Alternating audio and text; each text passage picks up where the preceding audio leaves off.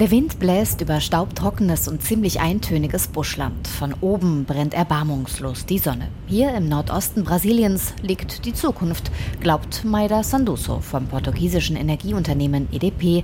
Im Hintergrund drehen sich gemächlich hunderte Windräder. Brasilien hat eines der größten Windpotenziale der Welt. Und Rio Grande do Norte ist schon jetzt der größte Windenergielieferant Brasiliens, weil hier so gute Bedingungen herrschen.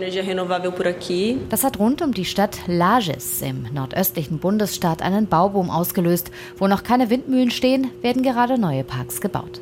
13 Prozent des Energiemixes in Brasilien stammen heute aus Windenergie, bisher ausschließlich onshore produziert. Doch das soll sich ändern. Laut Studien des Ministeriums für Bergbau und Energie habe Brasilien ein gigantisches Potenzial. 700 Gigawatt könnten offshore produziert werden. Das ist mehr als dreimal so viel wie die gesamte Energieproduktion des Landes heute. Das bringt Brasilien als strategischen Partner für Deutschlands Energiewende ins Spiel, sagt Hanieri Rodriguez, Forscher am Senai-Institut für erneuerbare Energien, das von der Deutschen Gesellschaft für internationale Zusammenarbeit GITS unterstützt wird. Mehr als 80 Prozent unserer Energieproduktion stammt aus erneuerbaren Quellen und wir glauben, dass Brasilien mittelfristig bis zu 40 Prozent der Energie, die Deutschland benötigt, liefern könnte. Die Herausforderung ist der Transport und dabei kommt eben der grüne Wasserstoff ins Spiel. Grüner Wasserstoff könnte in Zukunft als Ersatz für russisches Gas seine zentrale Rolle spielen und er lässt sich eben dort am sinnvollsten produzieren, wo genügend erneuerbare Energie zur Verfügung steht.